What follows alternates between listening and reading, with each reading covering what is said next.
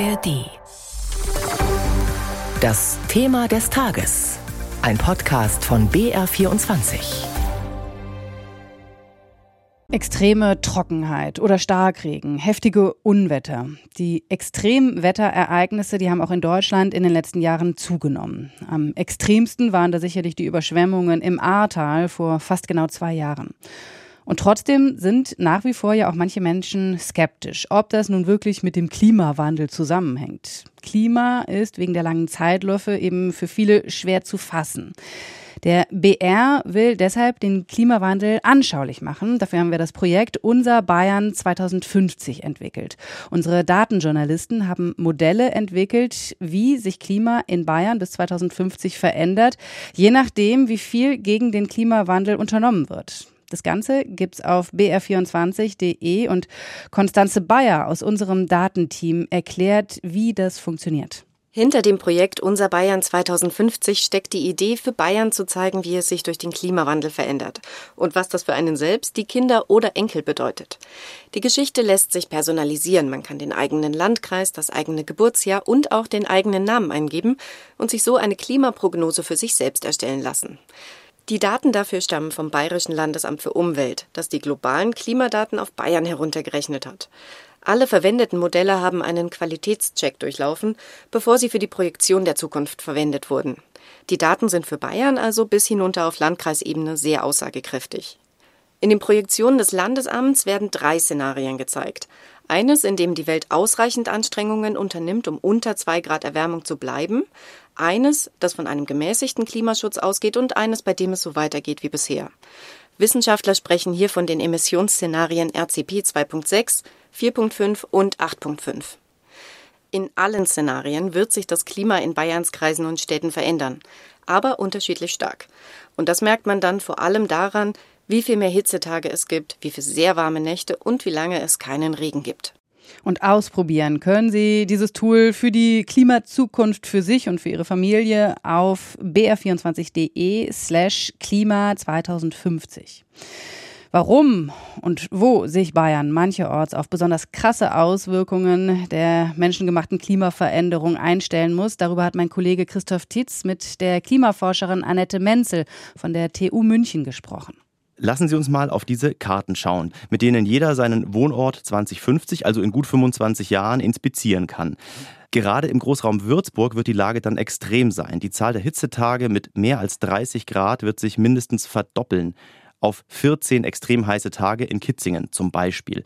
Und das ist der Durchschnitt. Warum ist es denn gerade in dieser Region in Nordbayern so besonders extrem mit der Zahl der Hitzetage? Hitzetage ist ja definiert als ein Tag, an dem die Temperatur mindestens 30 Grad Celsius überschreitet. Und nun ist es so, dass wir in Unterfranken ja sowieso schon wärmere Bedingungen haben. Also in Würzburg ist es zwei Grad wärmer als in München. Und damit haben wir natürlich an solchen Regionen Bayerns viel höhere Chancen, dass wir diese Hitzetage hier überschreiten und damit eben auch sehr viel mehr bekommen. Jetzt klingt 14 Tage mit mehr als 30 Grad vielleicht für manche gar nicht so schlimm. Ja, da muss man jetzt genau aufpassen. Und also mehr als 30 Grad bedeutet ja nicht, dass es 31 Grad sind. Das können natürlich auch viel mehr werden. Wir haben 2015 schon 40 Grad gehabt in Kitzingen. Und was dann noch dazu kommt, Perioden, in denen diese Hitzetage hintereinander auftreten, die werden immer länger. Wenn man das jetzt in Kombination sieht mit einem weiteren Indikator, diesen Tropennächten, also Nächten, wo es sich auch nicht mehr abkühlt, wo die Temperaturen über 20 Grad bleiben, dann ist es einfach wahrscheinlich, dass wir so richtige Hitzewellen, lange Hitzewellen immer häufiger haben werden. Und das bedeutet, dass sich der menschliche Körper gar nicht mehr so richtig abkühlen kann nachts. Die Leute schlafen schlechter. Und wenn das wirklich auch länger ist, dann kommt es eben zu diesen gesundheitlichen Auswirkungen wie Herz-Kreislauf-Beschwerden, Hitzschlag oder auch in Kombination mit Luftschadstoffen höhere Ozonkonzentration. Und damit auch mehr Todesfälle, heißt das also? Damit auch mit mehr Todesfälle, wenn Sie auf die Webseite des Umweltbundesamtes schauen, das sagt man, dass eben pro Grad Celsius, dass man da so schätzt, dass ein bis sechs Prozent mehr Mortalität eben aufgrund dieser Hitze auftreten könnte und das könnten dann 5000 Tote mehr in Deutschland sein. Wir hatten jetzt neun der zehn heißesten Sommer in Deutschland seit dem Jahr 2000. Das heißt mehr Verdunstung. Zugleich hatten wir, haben wir Dürrejahre erlebt und wir messen Tiefststände an etlichen Grundwasserstellen in Bayern. Die bayerische Staatsregierung ist sich sehr sicher, dass man über eine Wasserspange und mit der Agenda 2050 fürs Wasser es hinbekommt, genug Wasser aus dem Süden, vor allem in den trockenen Norden und Nordosten Bayerns zu leiten. Sind Sie da genauso optimistisch oder denken Sie, wir werden in 2050 dann gewisse Gemeinden mit Tankwagen versorgen müssen? So wie Sie es beschrieben haben, so ist es tatsächlich. Wir haben diese Hitzesommer, wir haben die Kombination aus Hitze und Dürre. Und die haben natürlich unseren Grundwasservorräten, auch unseren Vorräten Oberflächengewässern stark zugesetzt. Und ich sage immer den Leuten, stellen Sie sich das vor, wie es in Zukunft werden wird anhand dieser Extremjahre. Also all diese Karten mit diesen Zahlen sind natürlich schön, geben mehr Detail.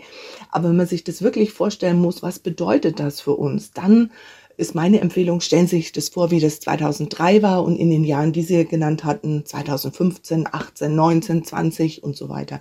Sie haben gesagt, man muss sich diese Jahre vorstellen, in denen es so extrem war. Rufen Sie uns das nochmal in Erinnerung. Was ist denn das? Eine nicht schiffbare Donau? Was passiert denn mit unseren Seen? Was passiert mit unseren Flüssen? Wie sehen die dann aus? Ja, wir haben Niedrigwasserstände gehabt. Diese Niedrigwasserstände bedeuten natürlich auch höhere Temperaturen, extremer Stress für das ganze Leben in diesen Flüssen. Bedeutet auch, dass jede Industrie, die Kühlwasser entnehmen muss, plötzlich kein Kühlwasser mehr entnehmen kann, weil die Einleitung zu hohe Temperaturen hätte. Wir haben riesen Dürreschäden gehabt. Ganz Europa hat in diesem Hitzesommer 2003 so viel Kohlenstoff verloren, wie es in drei, vier, fünf Jahren sozusagen netto eingespeichert hätte. Also auch eine Rückkopplung sozusagen auf unseren Klimawandel. Können Sie das erklären? Was heißt das Kohlenstoff verloren? Also unsere Vegetation speichert ja im Sommer, wenn sie gesund und aktiv ist, macht sie Photosynthese und nimmt Kohlenstoff auf und setzt den in Zucker und in Wachstum sozusagen um.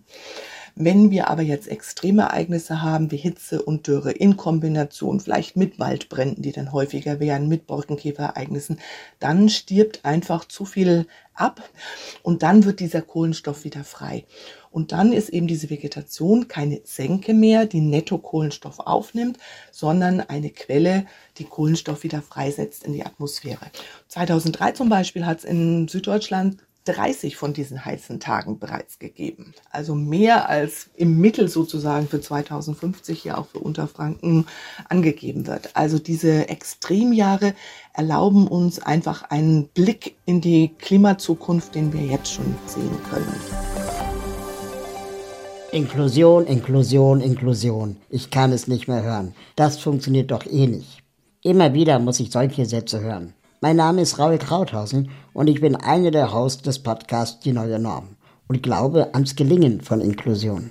Zusammen mit meinen Kolleginnen Judith Mikowski und Jonas Kaper gehen wir einmal im Monat der Frage nach, was braucht es, damit Inklusion gelingt.